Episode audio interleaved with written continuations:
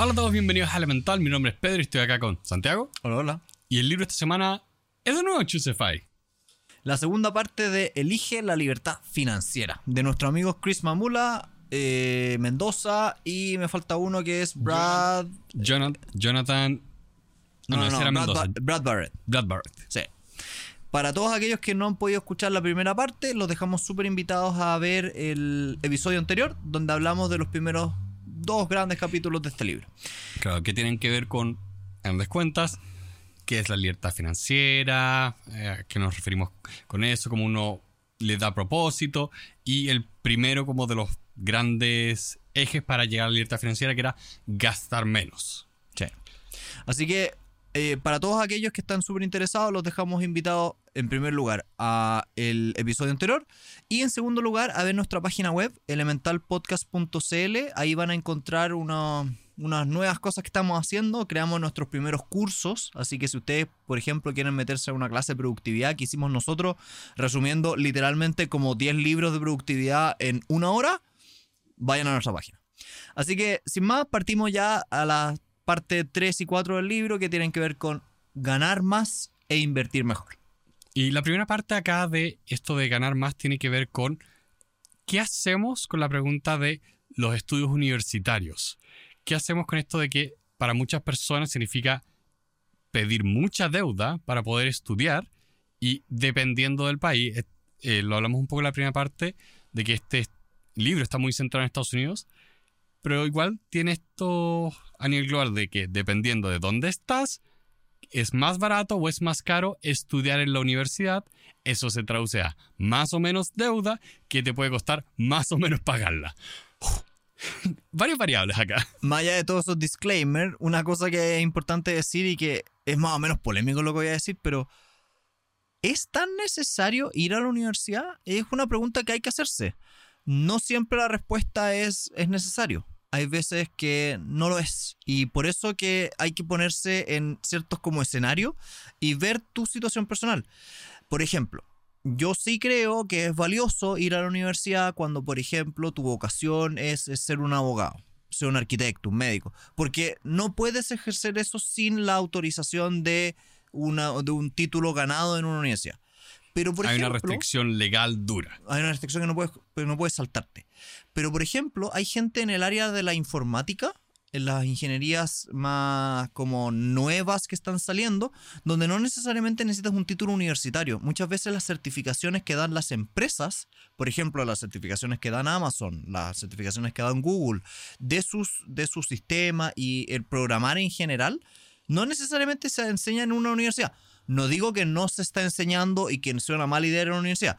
Lo que estoy diciendo es, hay que poner en tela de juicio que no siempre para todas las personas es una buena idea. También A ver, están, la- Es están la- los institutos marco. técnicos, digamos. que quiero ponerle un marco a esta discusión que es necesario reconocer que esto también es una discusión como filosófica eterna y antigua que tiene que ver cuál es el propósito fundamental de la educación. Mm. Un, y esto es un debate abierto, hay gente que toma distintas posturas y hace buenos argumentos para ambos lados.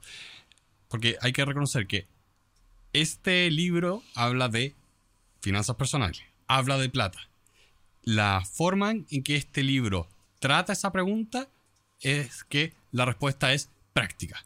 Para este libro, eh, la universidad tiene que ser práctica, es cuánto vas a ganar una vez que salgas y cuánto te vas a endeudar para lograr eso. Entonces, bajo ese marco empieza a tomar decisiones. Eh, porque, de nuevo, eh, porque el a contraste de eso, es la idea de, no, la universidad es un bien en sí mismo porque la educación en sí es un bien y te enriquece aunque no sea exactamente a lo que te vas a dedicar. O que no te da más dinero después de haber estudiado. Claro, porque Creo que No, es un, sí. buen punto, es un buen punto, el prisma de por qué están yendo a la universidad.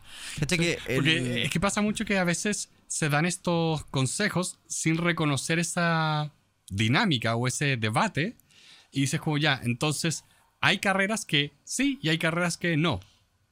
Y ese no es el único valor que tienen las cosas. O sea, el clásico ejemplo, las artes eh, son mucho menos seguras en cuanto a ingresos una vez que sales.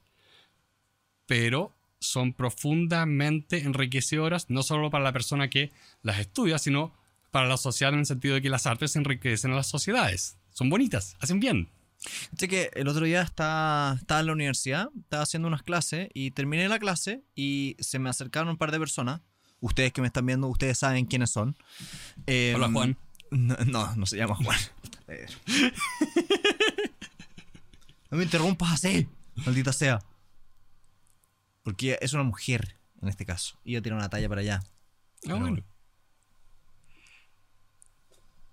Esto va a quedar en, en la corte final. Esto es lo que siempre me pasa con Pedro. Estoy intentando tirar una lección y Pedro intenta tirar un comic relief y me caga toda la lección. Oh.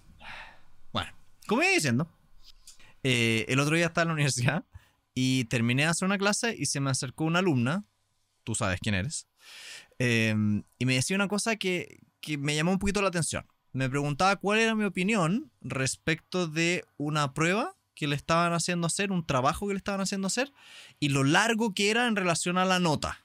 Es decir, te- era- era muy extenso la pega que tenía que hacer versus un porcentaje muy chico de una evaluación final de un ramo. Claro. Y que, que lo encontraba indignante, no sé qué. Yo decía, pero, pero vámonos tres pasos para atrás.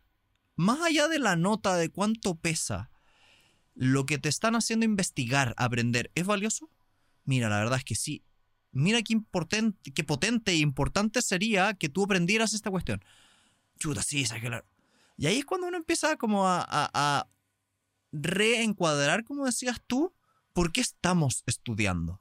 Y muchas veces, s- aquí por ejemplo en el libro que estamos estudiando hoy día y del que estamos comentando, estamos mirándolo desde, la, desde el prisma del dinero. Sí. ¿Te trae o no más dinero? Pero por ejemplo en esa conversación lo estábamos mirando desde el prisma de las notas. Y estábamos olvidando que la universidad no, es, no está diseñada para que tú vayas a obtener notas. Está diseñada para que tú vayas a aprender. Te diría que el problema eh, en ese caso eh, particular que estás mencionando es que si bien la universidad no está diseñada para que tú vayas a sacarte notas, los incentivos están puestos para que en la práctica el alumno vive lo contrario, vive que en realidad la universidad está para sacarme notas para pasar los ramos. Sí.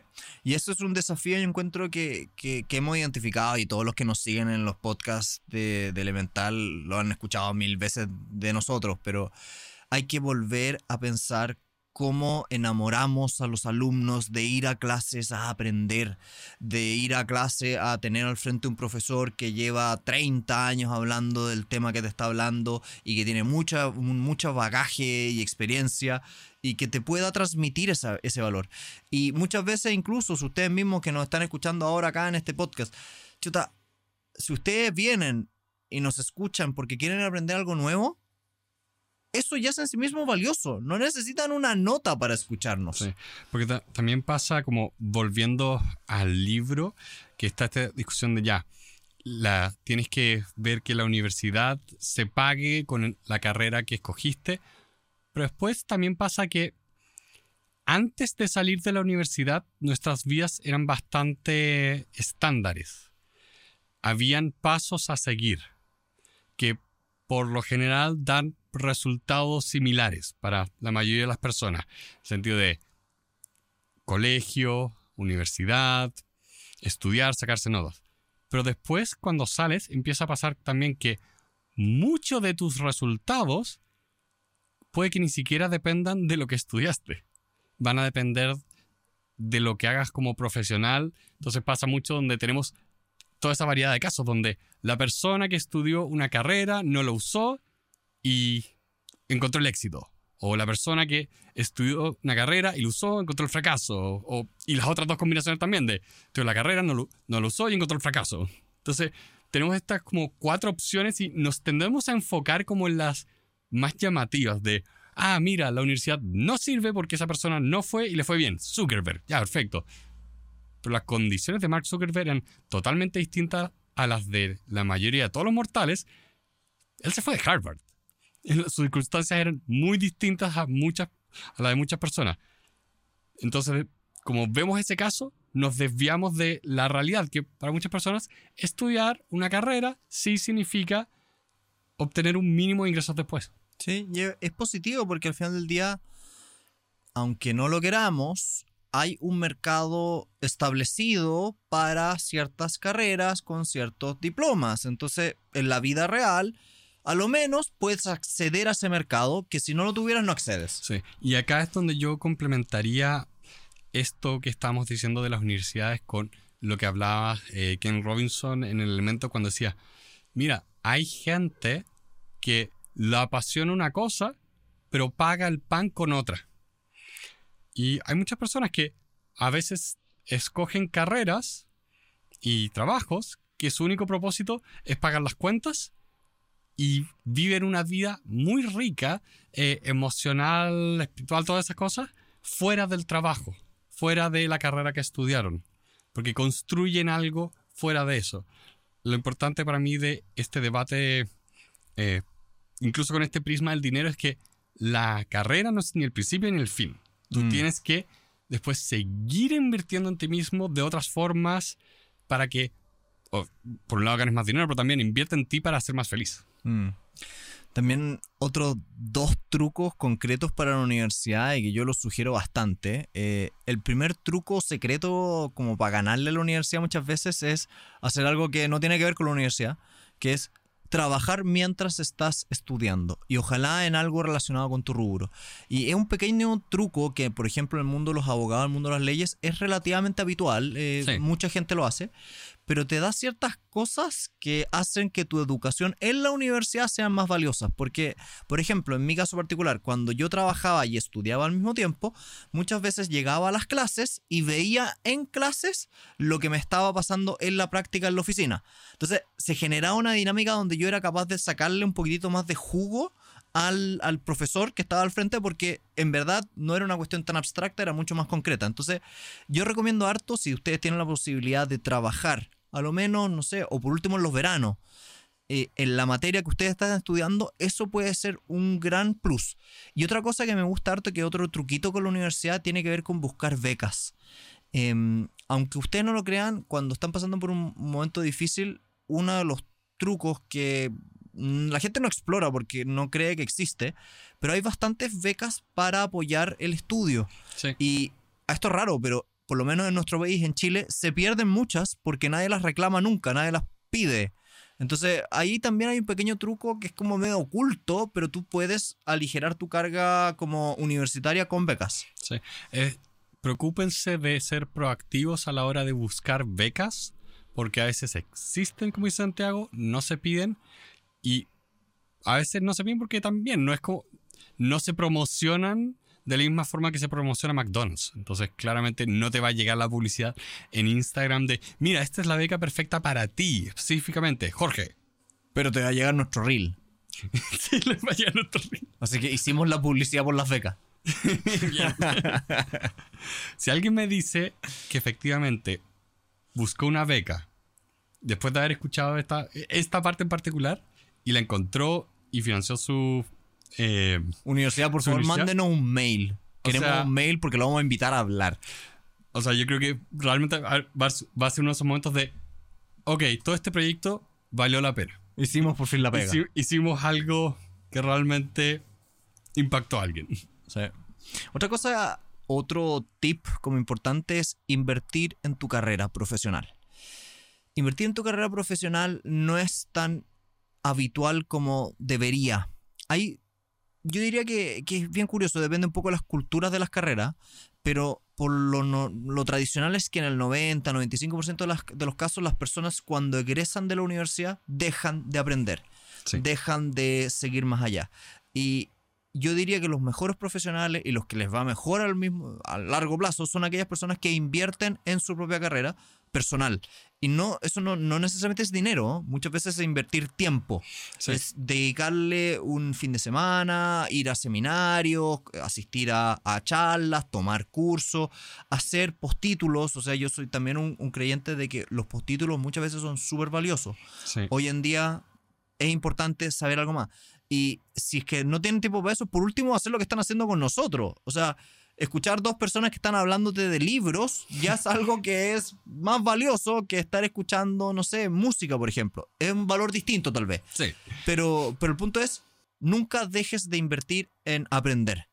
Y si lo haces, porque vas a ser de ese 5% que lo hace, vas a llegar lo más lejos posible. Sí, que es impresionante ese fenómeno que mencionaste, que la gente de verdad deja de estudiar o a mí me encanta este comentario porque me hace llorar, eh, de, mira, no, yo no voy a leer más porque leí todo lo que tenía que leer en la universidad. Y ahí es cuando te das es cuenta que otra- esa persona que no leyó lo suficiente en la universidad. Sí, eh, y, y es depresivo porque realmente hay un fenómeno que la gente no se da cuenta que existe porque no leen los estudios eh, que miden a ver qué pasa con el conocimiento de la gente una vez que se gradúa. ¿Qué pasa cuando te graduaste cualquier carrera? ¿Qué ha pasado con esa información? Y como decías al principio, depende de las carreras. Hay carreras que, por La, ejemplo, la las medicina, leyes. la La- medicina, yo diría, más que las leyes, la medicina es increíble. Es que yo voy a hablar primero de que son lentas. Hay carreras que ¿Ya? son lentas de renovar eh, los contenidos. Tú me has contado mucho el, el ejemplo de las leyes. Sí, las leyes se demoran cientos de años en algunos casos. Pero después hay otras que son constante, constante, constante. Cada día hay eh, nuevos descubrimientos, nueva información, eh, nuevas cosas que simplemente si no te dedicaste a estar atento a lo nuevo y aprenderlo, a los, en promedio, eh, un estudio que veía decía que a los tres años las personas empezaban a quedar como obsoletas. Tu conocimiento empezaba cada vez valer menos, cada vez valer menos. Mm. En el mundo de la medicina yo me he sorprendido muy positivo, muy positivamente, porque en el mundo de la medicina pasa una cosa que encuentro fascinante, que es que ellos como, no sé si es por formación, pero están constantemente aprendiendo y están constantemente haciendo diplomados y constantemente haciendo perfeccionamiento. Y es muy habitual encontrarte con un médico de, no sé, 45 años que está haciendo la sub, sub, sub, sub, sub especialidad y siguen. Y lo encuentro bien bonito, encuentro que es súper valioso, Sí, a mí, mi intuición me, por lo menos en Chile. Sí, mi intuición de eso es que dentro de todas las carreras, como que hay carreras que están muy bien mapeadas, muy exploradas. Entonces, tú sabes lo que se sabe y lo que no sabes. Mm. Entonces puedes decir, muy bien, me empiezo a especializar en A, B, C, D, E, F. Y sé que tengo todo el alfabeto que ni siquiera puedo tocar porque me lleva hacia otra rama.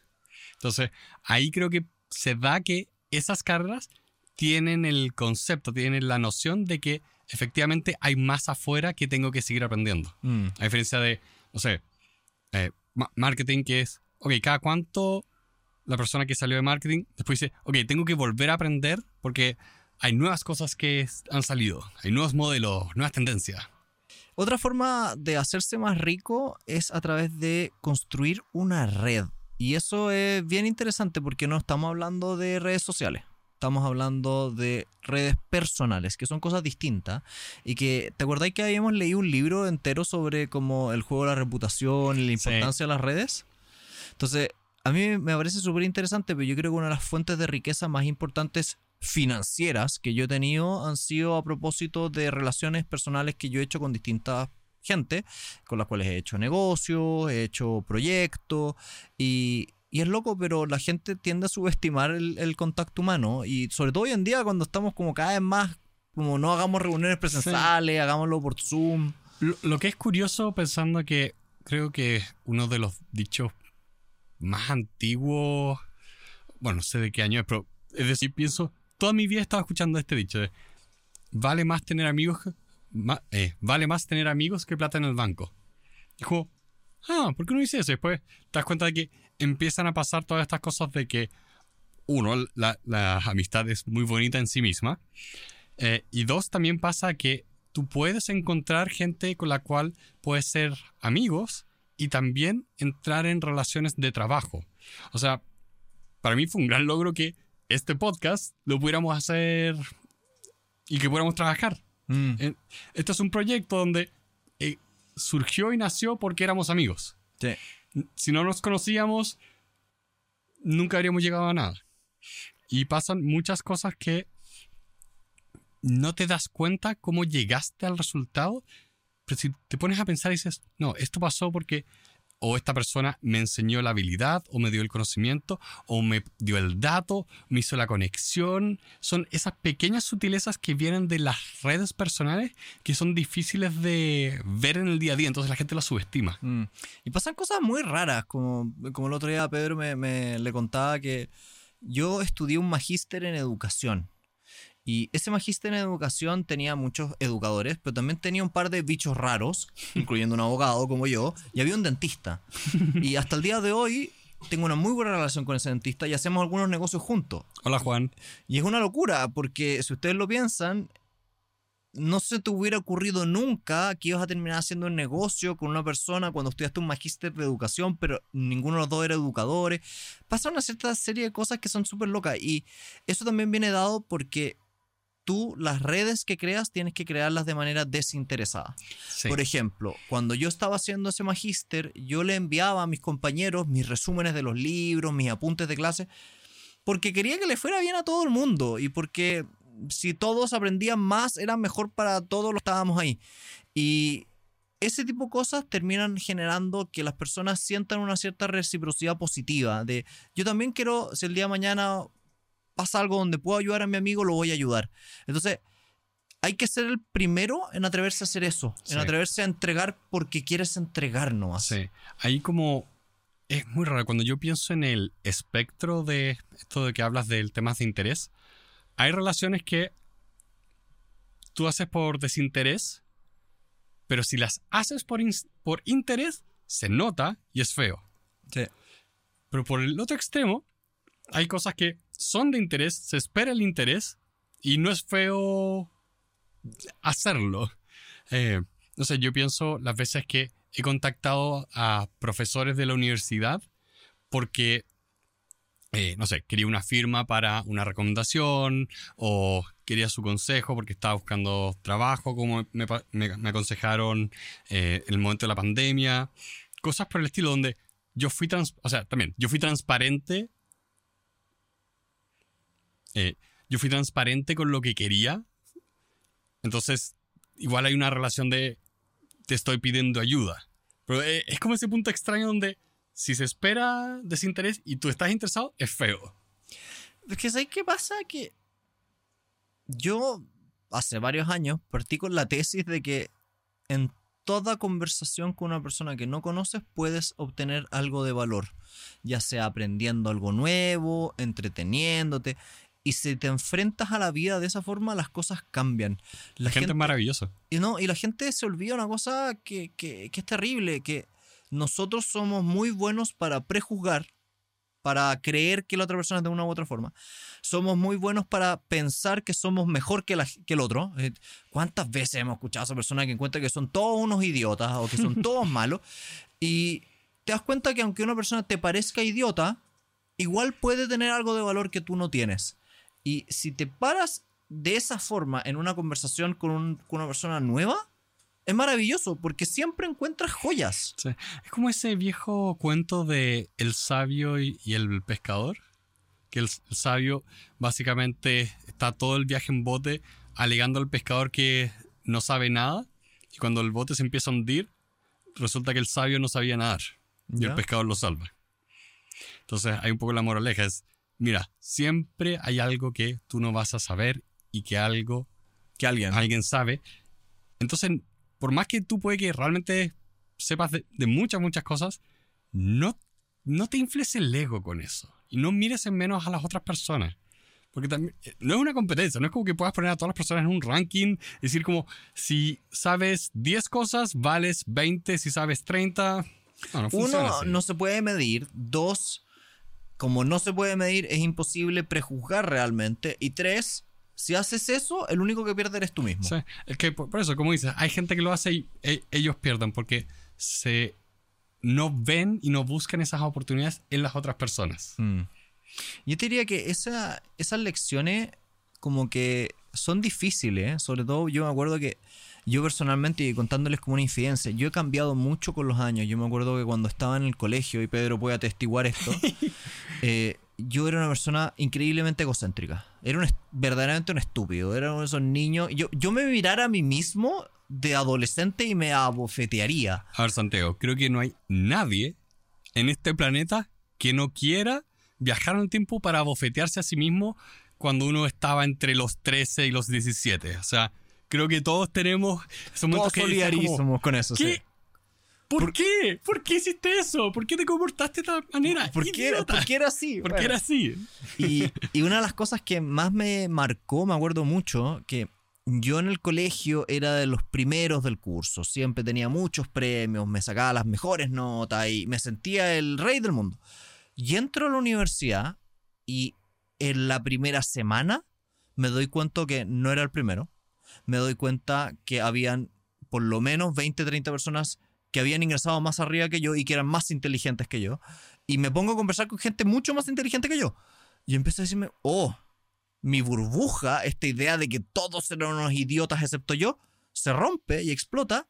Y afortunadamente ahí sí hice algo correcto, que fue reconocer esta realidad, no negarla. Sí. Que también es un, es un efecto de la madurez que se tarda en llegar, sobre todo cuando somos adolescentes. De no eres especial, no eres el más inteligente, no eres el más bonito, siempre haber alguien más rico que tú, siempre hay alguien más bueno, siempre hay alguien más.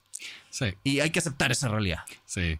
Y es una oportunidad porque cuando lo aceptas te liberas mucho. Y yo diría que uno de los antídotos a eso, o sea, es, como dices, buscar otras personas que saben más que tú en un tema y sea cualquier tema. Porque uno dice como, ya, bro, nadie sabe más de eh, la Patagonia que yo. Ok, búscate un experto en pirámides de Egipto y que te demuestre todo lo que sabe Sí. empieza a abrir tu horizonte. Tú busca cosas que sabes que no sabes. Y empieza a explorarlas para que veas lo que es enfrentarte al desconocimiento y poder maravillarte de los descubrimientos ajenos.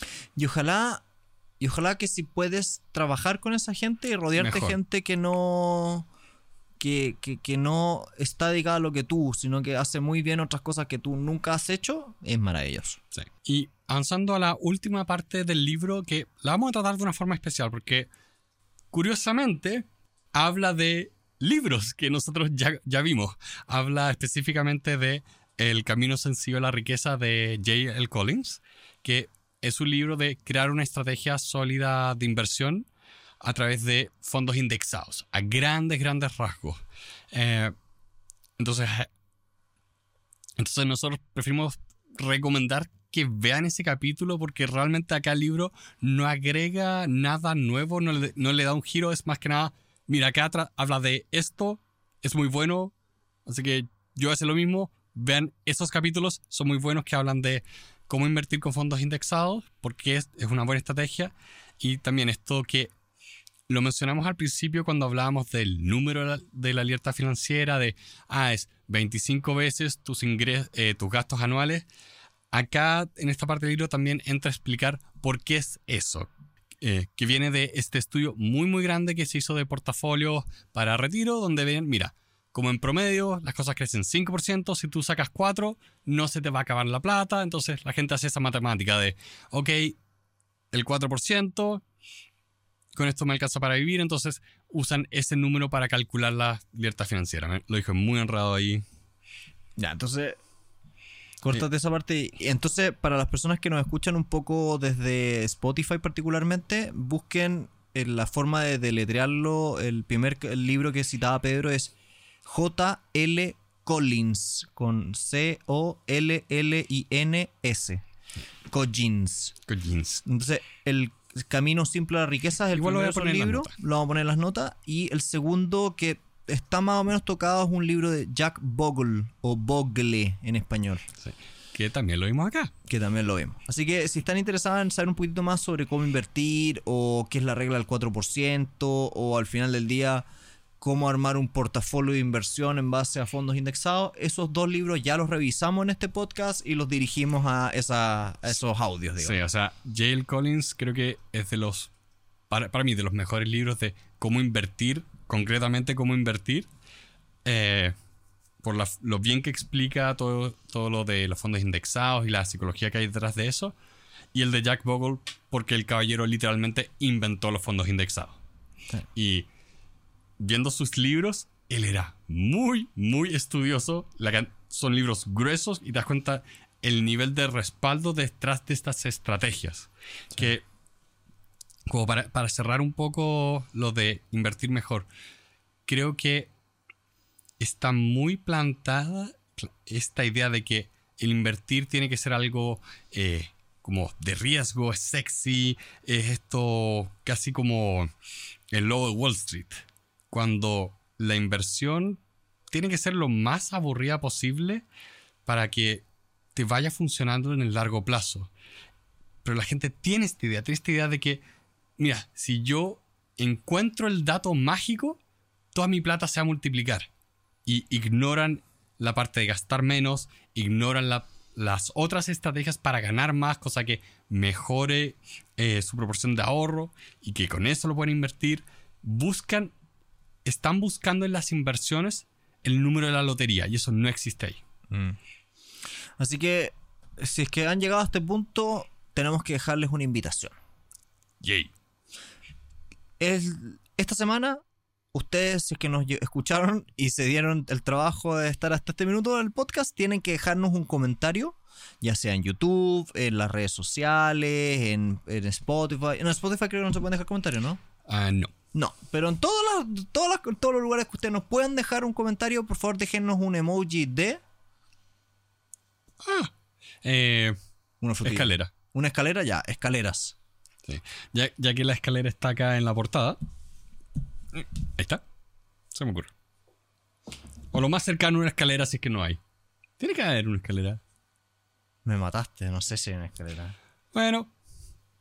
Bueno, si no hay una escalera, pongan una frutilla. ah, espera, no sé si hay escalera, pero justo hoy día estaba viendo están las grúas de construcción. Ya creo que nos enredamos. Creo que nos enredamos con el Pongan los tres. Pongan el que ustedes quieran y, díganos cuál es el que sí estaba. Sí, pero eh, fuera de, eso que siempre nos gusta eh, pedir, lo, descubrimos hace poco, que es muy, muy divertido poder ver y saber que realmente llegaron hasta el final, que nos están escuchando, porque nos encanta ver sus comentarios, saber que están ahí. Tanto tiempo hicimos este podcast subiendo audio y ni siquiera teníamos YouTube. Entonces ni siquiera sabíamos si alguien lo estaba escuchando más allá de que subía el numerito de descargas. Entonces nos encanta ver como esa prueba de que están ahí, de que estamos haciendo algo que les gusta. Así que déjenos los comentarios. Siempre, siempre los vemos, aunque no respondamos inmediatamente. Eh, muchas gracias también a la gente de la productora, JP Cuadrados, que son los que hicieron así con, con la calidad. Subió infinitamente para los que nos están escuchando, Pedro hizo un gesto con la mano de subir, ¿ya? ese, efecto, auditivo no fue parte de la producción. Ese fui yo. ¿Cuál, cuál sería un efecto sonido de Suico? Uh. Otro efecto práctico, Pedro. Sí. Eh, de, haberme dedicado a ser actor, actor de voz, como Fluffy.